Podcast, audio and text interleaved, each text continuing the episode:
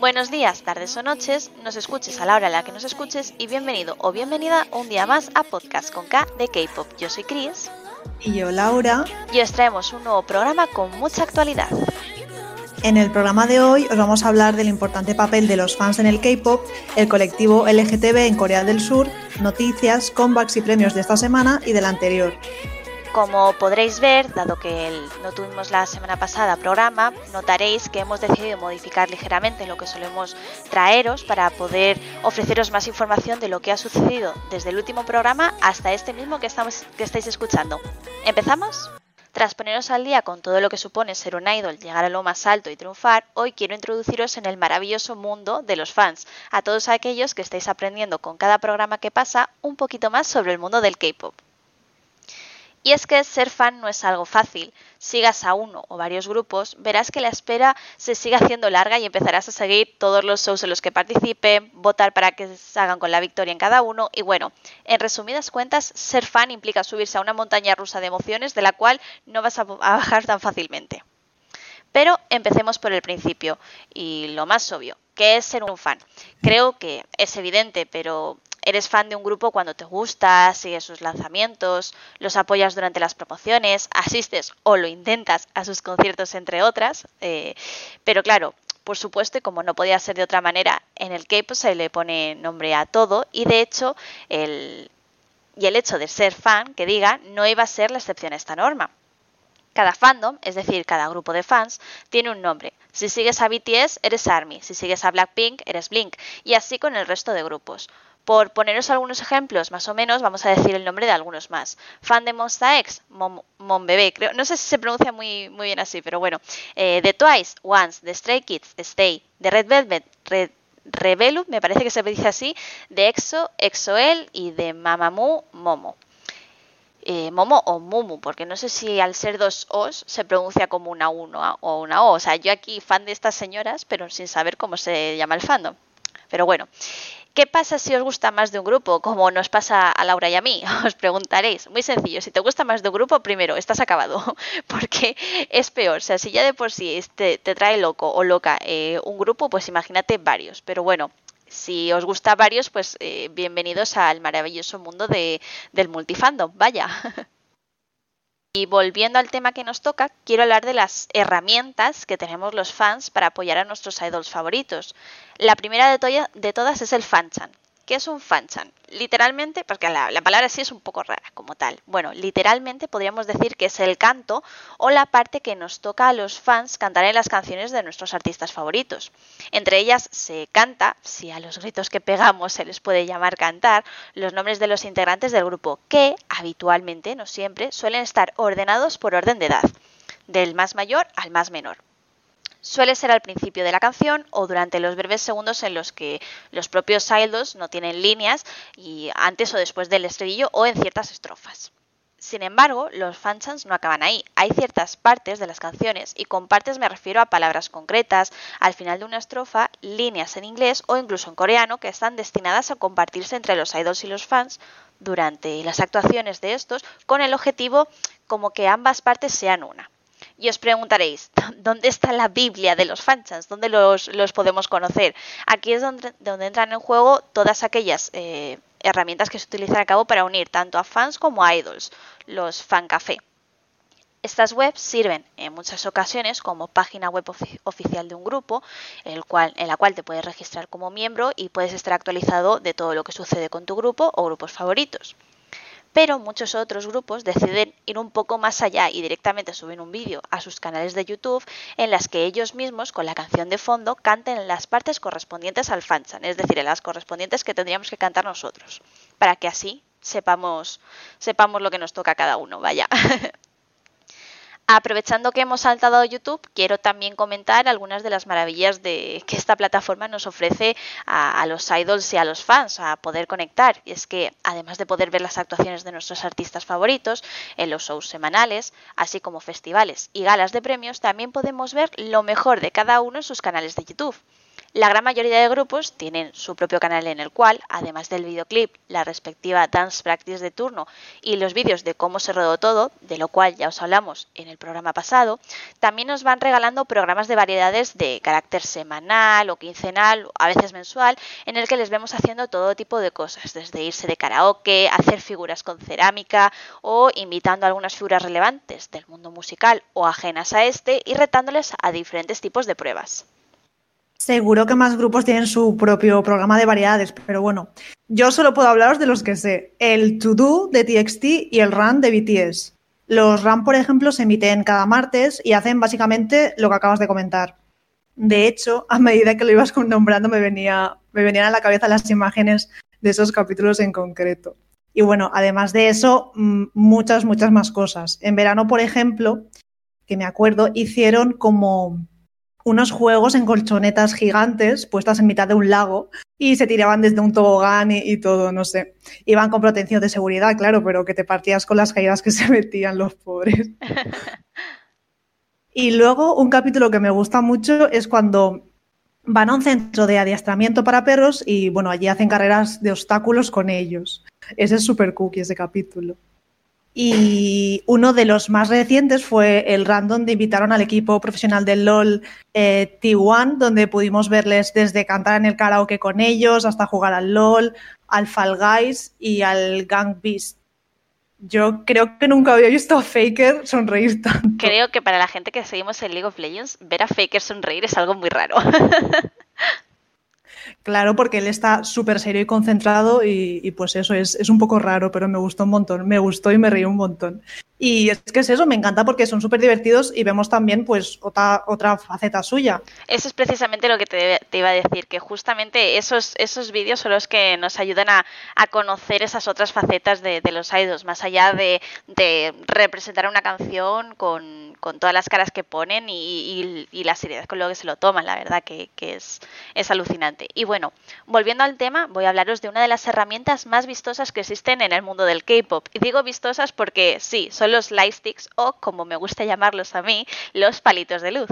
Y es que literalmente son eso, un palito de luz personalizado. Usualmente tienen una parte alargada para que se pueda agarrar más fácilmente y encima de esto llamémoslo una especie de cabeza, ¿vale? Que esa cabeza, yo lo llamo cabeza, pero por ponerle un nombre, ¿vale? Es algo representativo de cada grupo en el cual pues tiene luces LED que van cambiando de color.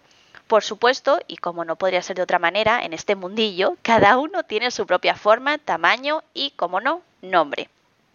Los seguidores de BTS tienen el Army Bomb. Eh, ¿Se pronuncia así? ¿Bomb? Sí, Army Bomb. Vale, perfecto. Eh, es que aprovechando que, que, yo se me da fatal decir algunos nombres, digo, pues aprovecho que te tengo aquí, que esto, esto seguro que o lo tienes o lo tienes en tu lista de deseos si no lo tienes todavía. Lo tengo, lo tengo. Y bueno, básicamente es una especie, es un stick, un palito, con una bola del mundo arriba eh, que se ilumina con los colores del grupo. Blackpink tiene uno con forma de martillo que se ilumina en, por lo general en rosa. Yo no lo tengo, pero creo que es en rosa si no me equivoco. Mientras que Twice tiene su Candy Bong que se asemeja a una piruleta por su parte, eh, a una piruleta. Por su parte, el grupo femenino de A-Pink tiene su propio Panda Lightstick, que nunca mejor dicho es un palo con una cabeza de panda al final.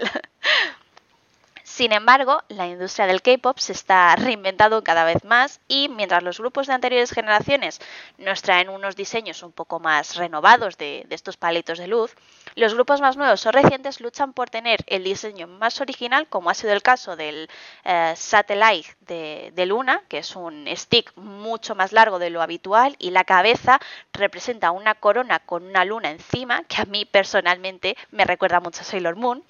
Otro grupo que sí, sí, es no sé si lo has visto tú, Laura, pero me parece súper bonito. Es muy elegante y es mucho más largo que un stick normal.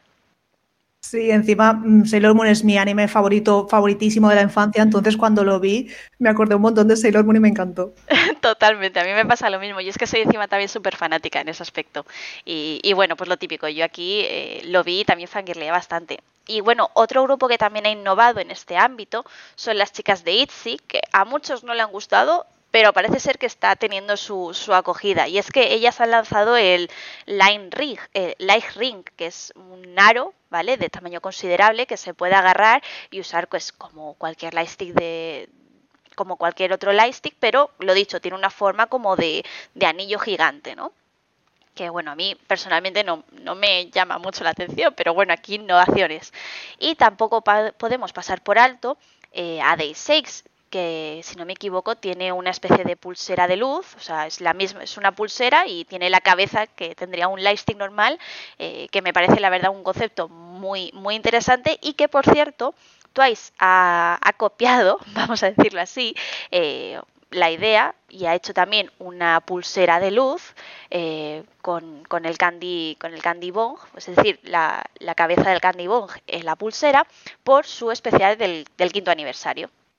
¿Ah, sí? ¿No vi el de Twice? Sí, sí. Lo que pasa es que a mí el de Twice me parece una idea muy chula, pero muy cara, porque tienes el candy bong, es decir, el general, ¿vale? Y luego tienes que poner dentro eh, otra cosita para que se iluminen de otros colores la, pulsera. ¿Vale? De, mm. Por ejemplo, si quieres que se ilumine con, los, con el color de, mina, tienes que ponerle, tienes que quitar el, cosito que pone Twice y ponerlo por el que pone mina. Y así, y cada uno tiene su precio. O sea, me parece aquí la sablada máxima de, de JYP Entertainment. Hostia, pues sí, qué cosa más rara. Pero la, la live band de Daisy es peculiar por, porque es eso, es una especie de reloj barra brújula, así grandecito, no es tan grande como los lightsticks, ¿te imaginas lo que es la cabeza del Army Bombay en la muñeca? Bueno, a ver, claro, esto, esto es a escala, por supuesto, porque también hay que tener en cuenta que cada uno tiene la muñeca que tiene. A ver, a lo mejor también te digo, a lo mejor me pongo yo la de Day Six y parece aquí esto, eh, las pulseras estas que nos comprábamos cuando éramos pequeñas ahí con que parecía que por hacer la tontería de, de las Magical Girls, pues igual, ¿sabes? O sea, total. Sí, tío. Y, es que en verdad es práctico porque te la pones a la muñeca y ya está. Porque de animar en los conciertos te dejas el brazo igualmente, eso está claro. Porque yo salgo de ellos como si saliese del gimnasio. Pero creo que menos si lo comparamos con tener pues lo que es un lightstick en la mano normal agitándolo dos horas. Y a mí personalmente, pues eso, me encantan los lightsticks, además del apoyo que transmites con ellos, lo bonito que es ver un recinto todo iluminado, incluso formando arcoíris, formas y frases, como es el caso del Army Bomb, que os dije en uno de los pasados programas, que se conecta por Bluetooth y asignándose al asiento que tienes es cuando se crea pues toda esa parafernalia y es una pasada, o sea, de verdad tenéis que verlo, o sea, tenéis que vivirlo. Y los lightsticks que más me gustan, yo diría que son los de Shiny y Seventeen, me parecen súper bonitos. Sí, la verdad es que son muy originales, muy originales. A mí lo que me está gustando es eso, que ahora hay eh, grupos que sacaron su lightstick en su momento y lo están renovando o haciendo un poco más... Eh, adaptándolo un poco más a, lo que se ve actualmente. Lo del Candy Bog, por ejemplo, ahora lo han cambiado totalmente y sigue siendo bastante bonito, pero antes parecía literalmente una, una piruleta, vaya. Pero aquí no acaba todo, y es que dejando los lightsticks a un lado, vamos a hablar de lo último, pero no menos importante algo, algo que ha revolucionado y ha hecho destacar el mundo del K-pop coreano, o sea, del, del K-pop coreano. Muy bien, Cristina. Aquí, aquí mi, mi, cabeza, como veréis, funciona muy bien a veces, ¿vale? Algo que ha hecho destacar el mundo del pop coreano por encima de cualquier otra cosa. Y sí, me refiero a las fancams. y es que tanto si seguís este mundo como si os es ajeno por completo, habréis oído o leído el término fancam por redes sociales al menos alguna vez, como mínimo una vez. El término viene de la combinación de palabras fan y cam, vaya aquí Cristina, qué evidente eres, algo que podríamos traducir como cámara fan. Y bueno, para explicarlo un poco mejor, podría mm, llamémoslo que es un vídeo grabado por un fan durante un concierto o una actuación de nuestros idols favoritos y por lo general estas se suelen centrar en un integrante, como si en, el caso de los grupos, vaya, pero también existen algunas eh, fangans oficiales que recogen todos los movimientos del grupo en, en general. Por supuesto, es lo que os digo, hay desde fancams que puedo grabar yo con mi tembleque con el móvil en un concierto, hasta, bueno, en un concierto, como si hubiera ido yo a un concierto, ay madre, la lagrimita, eh, como aquellas que están grabadas profesionalmente con toda la parafernalia que, es, que, esto, que esto implica, que ya nos comentó Laura en el, en el programa pasado, vaya.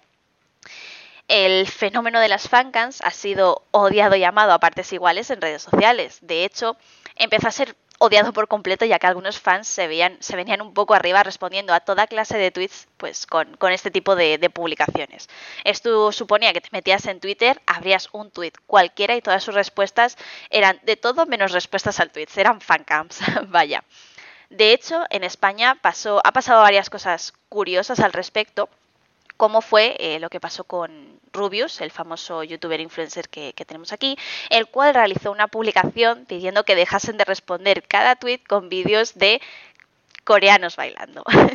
Esto supuso, por supuesto, todo lo contrario, que una oleada de seguidores de este género musical comenzasen a invadir sus redes sociales con fancams y, por desgracia, con mensajes de odio, desde amenazas de muerte hasta comentarios de en los que le acusaban de, de racista y xenófobo, vaya.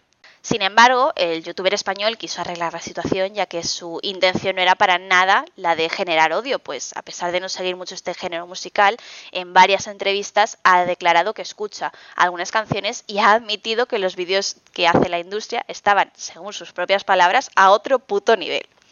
Con la intención de arreglarlo, publicó un tuit en el que decía que si llegaba a los 100.000 likes se pondría una foto de Yongi, integrante del grupo de BTS, y tuitearía durante una semana en coreano únicamente.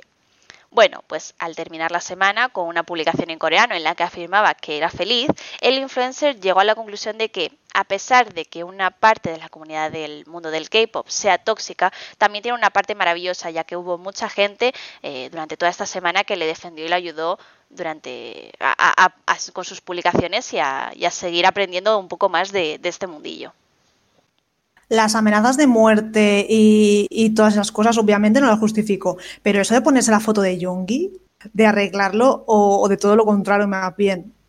Eh, o sea, desde mi opinión, ¿vale?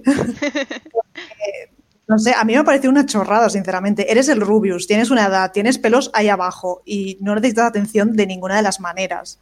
Yo creo que, que lo hizo precisamente para eso, no sé, y parece que consiguió lo que buscaba, que era como atraer al fandom del K-pop para así luego decir que hay toxicidad y bueno, sorpresa porque la hay en todos los fandoms y en todas las cosas, por desgracia. Sí, ahí, ahí te doy toda la razón. A ver, yo creo que es un poco más que nada por llevarlo al, al apartado del meme, que es que al fin y al cabo él no deja de ser un meme con patas, vaya.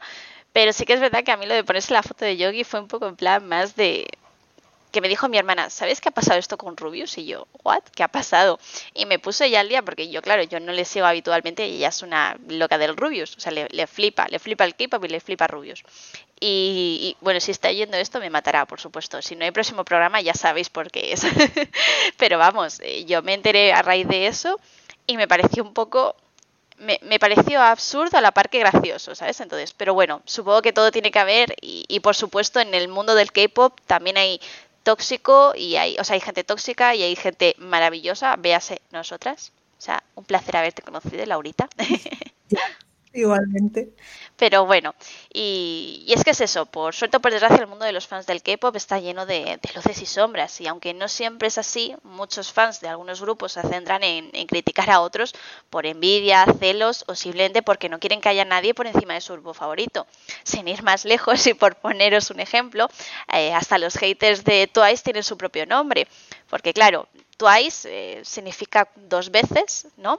Once, que es el fandom de, Twice, significa una vez, y los, los haters de, Twice se llaman third porque son tres veces. O sea, cosas así ridículas de este mundo, pero, pero bueno, que, aquí al final hay que reírse un poco de todo. Por otro lado, otro ejemplo bastante gracioso eh, y Blinks, seguidores de, de, BTS y Blackpink respectivamente, se suelen llevar a muerte, excepto Laura y yo, por supuesto, que nos queremos muchísimo.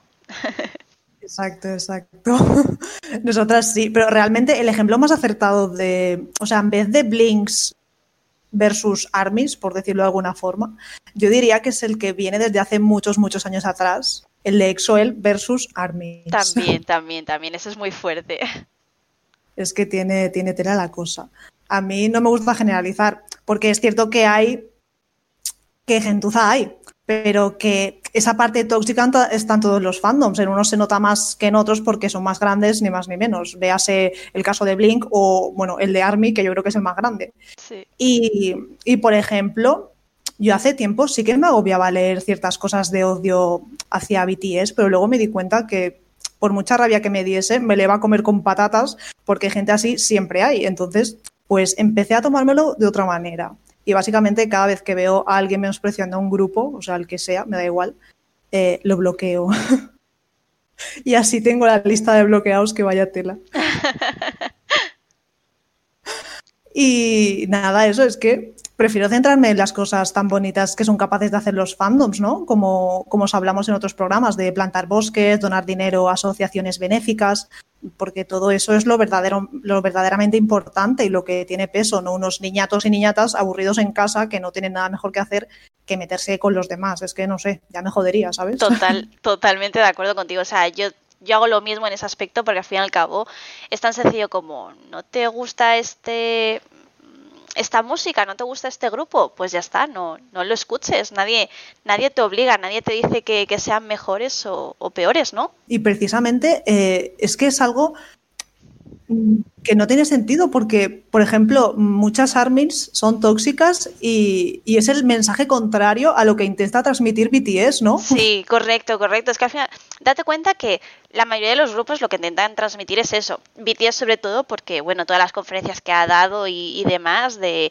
eh, que ya hemos hablado un montón de esas cosas y que ya seguiremos hablando, pero sí que es verdad que lo que el objetivo que persiguen todos los grupos es eso, que, haya buen rollo y, a mí lo que me gusta es que encima hasta entre ellos se demuestran ese buen rollo que hay cuando están en los escenarios hay varios grupos y, le, y es uno el que gana, mm, el resto de grupos se acercan, les felicitan. Eh, hay algunos grupos que, como ya hay tan buen rollo de, base desde hace tiempo, directamente eh, les abrazan y, y, se nota que comparten esa emoción por ellos, ¿no? Claro, es que muchos son, amigos entre ellos, no sé, ya podrían aprender esos fans, entre comillas, a ser iguales, porque, en fin. Totalmente de acuerdo, totalmente de acuerdo contigo. Pero bueno, volviendo al tema de las fancams, tan odiadas y queridas en las redes sociales, ¿qué hizo que se dejase de, odiar tanto este fenómeno en redes sociales? Pues, si no desencaminada, fue un poco a raíz de las polémicas eh, políticas políticos sociales que, se han ido dando a lo largo de, estos últimos años. Desde llenar de fancams la plataforma que había abierto la policía de Dallas para que se subieran vídeos de, de las manifestaciones a favor del movimiento Black Lives Matter para poder facilitar así las detenciones de toda esa gente, hasta rebelarse contra los hashtags más polémicos de este estilo, como fue el caso de White Lives Matters. Y por supuesto, no olvidemos el maravilloso troleo que se llevó a cabo en España en las redes sociales del partido de ultraderecha con, con fancams, modificando de tal manera, modificándolas de tal manera en la que veíamos a los grupos bailar sobre la tumba de Franco o con el propio Abascal maquillado de fondo, vaya. Hostia, qué risa de qué Momento. creo, creo que es momento de España. O sea, esto va a salir en la, en la selectividad en futuros años. ¿eh? Madre mía, si les preguntan a los pobres chiquillos eh, qué pasó en 2020, no sé por dónde empezarían. Madre mía, madre mía, eh, totalmente. Y mira que yo no soy de fancams y como has dicho al principio, se les creó como mala fama porque se ponían y ponen en todos los sitios sin venir a cuento. Pero tengo que decir que para mí esta, que estas cosas me encantan. De hecho, en su día yo participé en esto que estás comentando, spameando a Vox fancams de Mamamoo bailando hips sobre la tumba de Franco. Pero eh, es que es que había cada uno entre Mamamoo bailando sobre la tumba. El de Itzy también se hizo como súper viral. O sea, fue una fue, fue algo brutal, la verdad.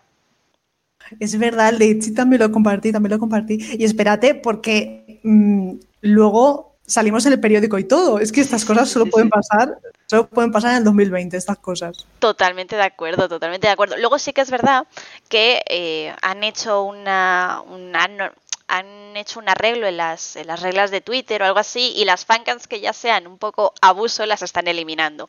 Pero bueno, como, como ya veis, fandoms, fanchants, lightsticks y fancams son las herramientas indispensables para ser un seguidor del K-pop que en muchas ocasiones se han convertido en un arma de justicia social también en las, en las redes sociales. Ya sabemos que en algunos aspectos, pues Corea sigue siendo un país conservador. Y hoy en concreto os quiero hablar de la homosexualidad, de cómo está visto allí ser parte del colectivo LGBT. Aunque alrededor del mundo el apoyo a la diversidad va en aumento, gracias a que la población ha comenzado a informarse y a reconocer la libertad de cada uno sobre la forma en la que vive su sexualidad, para algunos es más difícil realizar ese cambio en su mentalidad. La actividad sexual entre personas del mismo sexo es legal en Corea del Sur, pero el matrimonio u otras formas de asociación legal no están disponibles para las parejas del mismo sexo. Por otra parte, las personas transgénero, las personas trans, pueden someterse a una cirugía de reasignación de sexo después de los 20 años y pueden cambiar su información de género en los documentos oficiales. Harisu es la primera artista trans de Corea del Sur y en 2002 se convirtió en la segunda persona de allí en cambiar legalmente de género. La conciencia general sobre la homosexualidad permaneció baja entre el público coreano hasta hace poco, cuando empezó a surgir una mayor conciencia y debate sobre el tema, así como entretenimientos de temática gay en los medios de comunicación y figuras reconocidas, como el actor Hong Seok-cheon, el cual salió del armario públicamente hace 17 años, y por poneros el caso más reciente, el cantante de trot Kong Do-woo, que por cierto, el trot es un género musical de allí de Corea reconocido como la forma más antigua de la música pop coreana. Yo tampoco tenía ni idea de lo que era, pero bueno, Google. Bendito de Google. Google nos informa, sí, sí.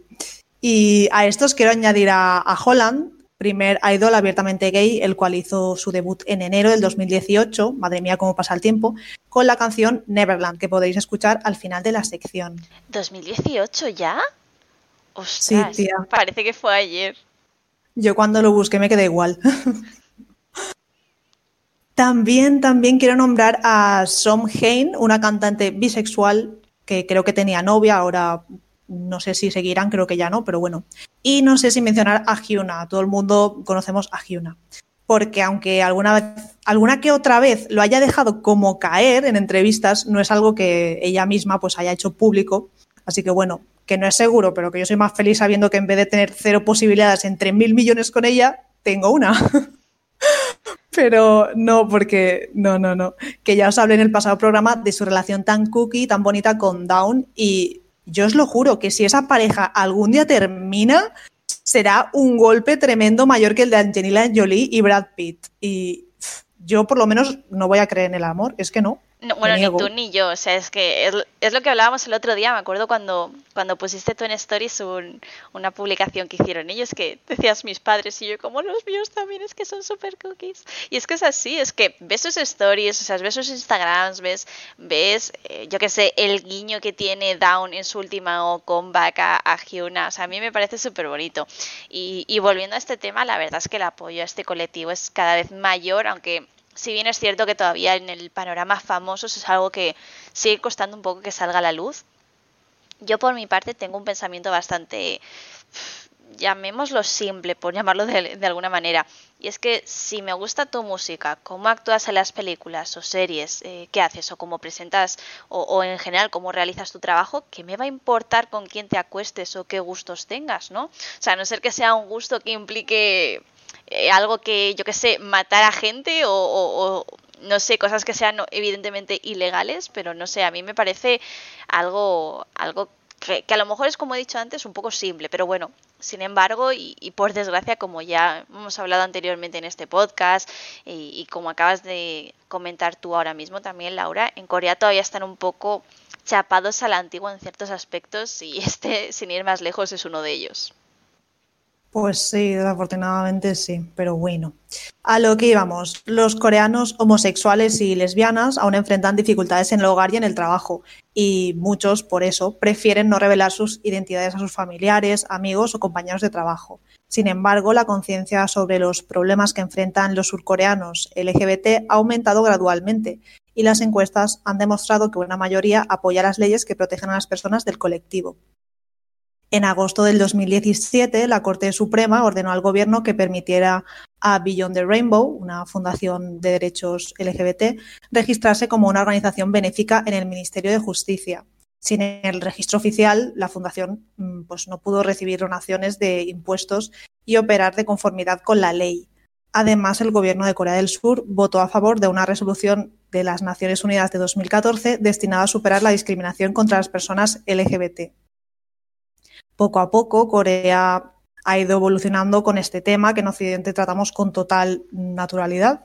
Desgraciadamente no todos, siempre hay excepciones para bien y para mal, pero bueno, es cierto que aún les falta, como hemos comentado ya varias veces, bastante por abrir la mente en este tema y, en otros. En efecto, y es que tal y como, como decimos, puede sonar muy repetitivo, pero es que al fin y al cabo Corea, incluso creo que podríamos generalizar un poco más y incluir a todos los países del continente asiático, eh, son unas regiones que, que si algo que, que hay y que les caracteriza es su propia cultura de respeto, tradición y claro, este tipo de conceptos para ellos sale de sus directrices y de su forma de ser y pensar. Es por eso que en este, en este aspecto eh, van a ritmos más de tortuga, por decirlo de alguna manera, que muchos otros países menos tradicionales o más abiertos de mente eh, no, pues les, les llevan en ese aspecto mucha ventaja, vaya. Ya, y sin embargo, en otros aspectos viven como en el 2050. Totalmente. O sea, es que justo esto lo estaba hablando el otro día ayer con mi hermana. Vuelvo a mencionarla. os digo, de, verdad, sí, no hay próximo programa, es porque mi hermana ha venido a mi casa y me ha asesinado por mencionarla. Pero bueno, yo asumo las consecuencias. Eh, el otro día vi un stories que no sé si te lo llegué a pasar a ti también, Laura. Bueno, es de una chica. Eh, que sabe español y es coreana y eh, dice que ella para cuando, cuando aprendía los meses le parecía súper raro en español porque en coreano pues es eh, la palabra mes, que ahora mismo no sé cuál es porque yo lo siento, pero se me da muy mal el, coreano, ¿vale? Em, estudié japonés, pero muy diferente al coreano bastante, la verdad. Y bueno, pues ellos los meses son el, por ejemplo, enero, mes 1, por ejemplo. Mes 2, febrero, mes 3, o sea, me parece una cosa súper avanzada, o sea, súper simple, porque luego me, dice alguien mayo y tengo que, cuando lo tienes que escribir, antes cuando, cuando trabajaba en, en administración y tal, tenías que escribir pues mayo 05 y tenía que pensar, espérate, ¿mayo es el 5 o es el 6 o es el 4? O, es, o sea, no sé, tonterías mías que, que tal cual, viven, ah, dices, viven en 2050, ¿sabes? Eso también lo hacía yo, siempre que ponía un, estaba haciendo un examen o lo que sea, en un examen ahí tienes que poner la fecha. Siempre, todo el mundo, ¿eh? Siempre había alguien que preguntaba, ¿a qué fecha estamos? Tal cual, tal cual, tal cual. O sea, que bueno, que son tonterías, pero, pero que me, hizo mucha gracia en ese aspecto. Y bueno, ahora os voy a nombrar algunos idols que en más de una ocasión han mostrado su apoyo abiertamente a la comunidad LGBT defendiendo sus ideales y promoviendo una cultura de respeto y aceptación, a pesar de que hablar de este tema puede ocasionar que reciban malos comentarios. Ojo, lo cual ha motivado a otros a informarse para no dejarse guiar pues, por esos prejuicios. Empecemos con Sunmi, o Sanmi, o no sé, con yo la, Yo la digo Sumi, pero es que yo soy muy simple para estas cosas. Sumi. Es que es más sencillo. Sumi. Sumi. No sé. No sé, cualquiera. Durante uno de sus conciertos comentó que tenía varias facetas, entre ellas mencionó su apodo LGBT Queen y más tarde, para aclarar algunas sospechas, dijo que apoya totalmente a esta comunidad, pero esperaba que su comentario no fuera malinterpretado. Me acuerdo perfectamente de este momento porque hubo un vídeo de ella sujetando la bandera circulando por Twitter y claro, cuando dijo todo eso, pues mm, todo el mundo Entró en pánico. Tal cual, entró en pánico pensándose que, con todo su papo había confesado pues ser bisexual en mitad de uno de sus conciertos. Que tampoco estaría nada mal, oye, oye, si ella quiere hacerlo, también está en su derecho. Pero sí que es verdad que choquea un poco eso, ¿no? Sí, sí, por eso. Que incluso más tarde, claro, al ver, es que creo que fue tendencia y todo, al ver todo el percal, pues tuvo que, poner un tuit y todo para aclarar ese malentendido.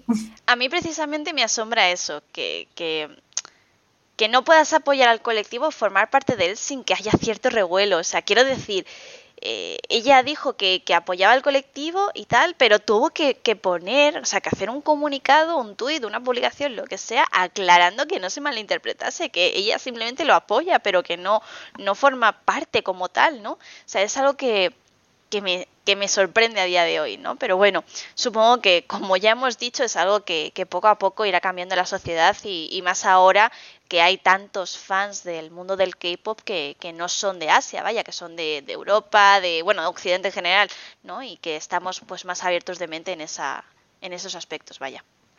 Mm, yo me imagino que sí, que con todo esto pues sería lo suyo, vaya.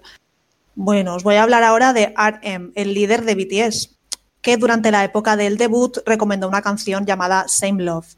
Dijo que le gustaba, pero cuando supo lo que decía la letra le gustó aún más y señaló abiertamente pues, que se trataba de, la homosexualidad, que era una canción que se trataba sobre eso. También recomendó la banda sonora de Love Simon, una película estadounidense que, por cierto, no la he visto, la tengo en pendiente. Además del famoso discurso inclusivo que dieron en la ONU y en otras conferencias. Por otra parte, Taeyeon de Girls' Generation, tras compartir fotografías junto a algunas drag queens, recibió pues muchos comentarios negativos, pero ella se negó a eliminarlas y pidió respeto a la diversidad. Además, también dio like a varias publicaciones que celebraban la aprobación del matrimonio igualitario en Estados Unidos y realizó algunas publicaciones celebrando el desfile queer en Corea. Qué guay. Mm, yo eso no lo sabía. No, no, no, yo tampoco. O sea, por eso, por eso digo, me parece alucinante eso. Mm. Tablos señaló anteriormente que su canción Amor Fati está inspirada en la lucha de la comunidad LGBT como una muestra de apoyo a la lucha que enfrentan. Y después tenemos a la Gran Boa, que se presentó en el Festival del Orgullo en San Francisco, mostrando todo su apoyo y cariño a esta comunidad. Esto tampoco lo sabía. Ostras, no, no, no, ni idea. Y bueno, ahora aquí viene la doña a traeros un girl group como no podía ser de otra manera y por supuesto os vengo a hablar de mis chicas de Twice. Y es que eh, Chayon, Mina, Yon Yon y Nayon, madre mía, muchos Yon aquí, ¿eh? realizaron un cover de, de Way, una canción que, bueno, bastante conocida de Lady Gaga, que es, eh, está dedicada exclusivamente a la, a la comunidad LGBT, básicamente. Y bueno, por si fuera poco, el resto de integrantes, entre ellas Chayon, también ha colaborado en una canción eh, llamada Young and Wild con la artista y productora transgénero Kim Petras, que de hecho me parece que Kim Petras también ha colaborado ahora en, en los singles, si no me equivoco, de, de KDA, de KDA el grupo este de K-pop de, League of Legends. E incluso eh, también ha recomendado la, película británica Carol, que también habla un poco sobre este tipo de temas, y ha asistido abiertamente a exposiciones de artistas como eh, Butter, Hamel, me parece que se pronuncia así, o Pierre Edgui el kills, lo siento, yo es que me sacáis del castellano las cuatro palabras que sé y yo estoy perdidísima. Pero bueno, creo que os hacéis una, idea de lo que estoy diciendo. Si no me preguntáis y yo os lo escribo para que sepáis lo que os estoy intentando decir aquí. Pero bueno, prosigo. Gillo, eh, líder del grupo, también dijo que The Handmaiden, eh, la película coreana eh, que trata sobre una relación lésbica, era una obra de arte y que todo el mundo tenía que, verla, vaya. Igual que el anime Yuri Yuri, que tanto Jiyo Momo o Yon Yon han recomendado a todos sus, sus ones. Para nada eh, se, puede, se puede saber o intuir lo que significa Yuri Yuri. Yo creo que la gente se puede hacer una idea, pero bueno, básicamente eh, Yuri Yuri es... es ah, ¿Cómo explicarlo? Vaya, ahora me, me, me, quedas, me dejas un poco en blanco. Eh, precisamente son, son, son animes, o sea, de hecho hay, hay un, un estilo de anime y de manga que, que es que es Yuri, ¿no? Que va precisamente de eso, de las relaciones eh, homosexuales, vaya. Y creo que en concreto el Yuri si no me equivoco, no sé si tú lo sabes, Laura, va precisamente de, las que van entre hombres, ¿no? Porque creo que diferencian eh, los géneros de estos de, de, mangas y de animes, diferencian por un lado los que son hombre con hombre y mujer con mujer, si no me equivoco. Sí, lo diferencian, o sea, tiene un nombre si es relación entre dos hombres y otro nombre si es relación entre dos mujeres. Y ahora mismo me acabo de quedar en blanco y tiene delito porque a mí me gustan mucho estos animes y me he visto varios. Eh, yo uno que he visto, bueno, que empecé a ver pero no lo terminé porque soy muy vaga a veces para ver animes, es Yuri on Ice que también va, va un poco sobre esto, tengo entendido. Eh, ya lo digo, es que yo vi el principio y sí que es verdad que el principio poco ahí eh, muy eso, muy, muy gay, ¿no? sin, sin tomar la palabra, por supuesto, ni el término como algo despectivo ni malo, ¿no? Simplemente es eso, que son, son dos chicos, pues que uno es mucho más cookie que el otro hacia, hacia él, ¿no? Y eso me, me moló, lo que pasa es que lo dejé ahí, es algo ahí a, a notar que tengo pendiente, vaya. Y Yuri Yuri no, lo he visto, pero no sé qué tal estará. Ahí ya no puedo hablar. Yo tampoco lo he visto, pero la de Yuri on Ice sí que la vi y no es así explícita, pero vaya que sí, que te da ahí a entrever de que entre ellos pues hay algo. Exacto, eso tengo entendido. Lo acabo de buscar así rápido y Yuri es cuando son dos chicas. Ajá. Ah, pues mira, pues entonces es al revés, justo como lo está, al revés de lo que estábamos diciendo. Y para chicos es, ay, ya decía yo, ya hoy, ya hoy y Yuri. Eso, eso, eso, justo. algo más que habéis aprendido al al K-pop, pero sobre, sobre culturas asiáticas, vaya. Si nos descuidamos nos ponemos a hablar aquí de animes. Sí, sí, bueno, a mí me, me, pones a hablar de animes o de mangas o de doramas o de lo que queráis, yo me tiro aquí también hablando todo el rato, o sea, yo sin problema. Pero eso ya lo dejaremos para otro momento, Laura, porque si no aquí la gente nos va a decir, chicas, que os estáis desviando del tema. Sí, sí, para mí también me encanta todo, todo este tipo de cosas.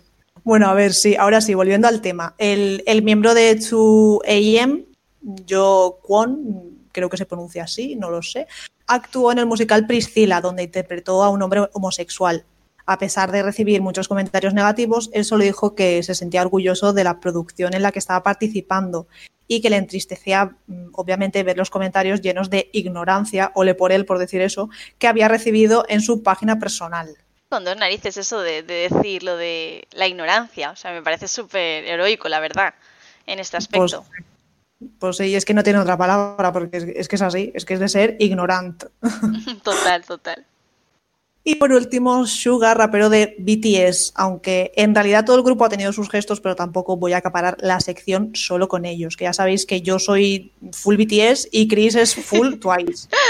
totalmente, totalmente. Aquí cada loco con su tema, Laura, al final. Sí, sí. Bueno, él también es muy conocido en apoyar a la comunidad. Por poneros algunos ejemplos, una vez dijo eh, relacionado a esto, a las relaciones homosexuales, que todo el mundo puede creer a todo el mundo y no tiene nada de malo, ya que todos somos iguales. Y cuando le han preguntado directamente en entrevistas, ha dicho novias o novios. Sus canciones no tienen género y no hace mucho también se le vio con unas zapatillas Vans edición especial hechas en apoyo a la comunidad. Y, pues ya está, hasta aquí sería la sección. Mm, es que a nadie debería importarle a quién quiere a alguien si no es porque no está siendo feliz, ¿no? Porque si no, ¿en qué les influye? Existen verdaderos problemas en el mundo mm, como para que alguien esté preocupado por esto, vaya. Mm, jamás podré entender ese odio irracional, algo tan presente y tan simple como, como es el amor. Y hasta aquí el programa de hoy. Como siempre, muchas gracias por todo el apoyo y cariño que nos, que nos dais en las redes sociales. Y comentaros que no os podéis perder el próximo programa porque vamos a traeros algo muy, muy chulo. Hoy nos despedimos de todos vosotros. Hasta la semana que viene. Y si habéis llegado hasta aquí, como siempre, mil gracias por escucharnos. Y os recordamos que os leemos en los comentarios de iBox y en Twitter en nuestra cuenta arroba con ya sabéis que todo el feedback es bienvenido para ayudarnos a mejorar y, por supuesto, si queréis que hablemos de temas en concreto o que pongamos vuestras canciones favoritas, no dudéis en decírnoslo. Hasta el próximo programa. Adiós.